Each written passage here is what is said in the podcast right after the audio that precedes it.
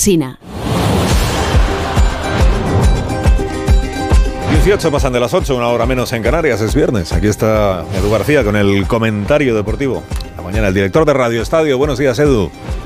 Alsina, buenos días. Sigo sin dominar el xilofón, pero ya somos expertos los de mi gremio en autos, imputaciones e irregularidades varias. Las filtraciones por goteo nos siguen regando de vergüenzas ajenas que parecen soliviantar al señor Laporta. Antes de las explicaciones, mejor las querellas. Quiere agarrarse el presidente a un sistema de juego que puede costarle alguna expulsión sonada. Lo último es que la UEFA introduce en el asunto a sus fiscales de ética, a hombres de negro y maletín con sede rascar entre las inmundicias. Hay casquería y hay precedentes y sobre todo hay un presidente como Cheferin que puede atenazar al club azulgrana con la no nata Superliga. La táctica es pelín mafiosilla. Yo te doy el pase Champions y tú la soledad de Florentino. Bueno, este escándalo que no cesa lo tenemos de fondo porque mañana, en primer plano, la inauguración del historial de De La Fuente como seleccionador de España. Primeros partidos de clasificación para la Euro 24 con jugadores aclamados y agradecidos.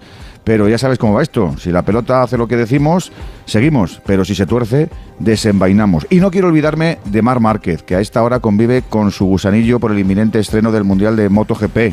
Rebobinando entre caídas, quirófanos y recuperaciones precipitadas, seguro que haciendo su manillar quiere volar otra vez a ras de asfalto. Es una realidad que los japoneses de Honda se les ha olvidado un poco hacer motos competitivas. Mucha tradición, poca evolución. Han externalizado la fabricación del chasis y a mí me dicen que más o menos esto es como si como si Guijuelo encargara cerdos a una granja de Reykjavik. Dicen los que saben. ¿eh?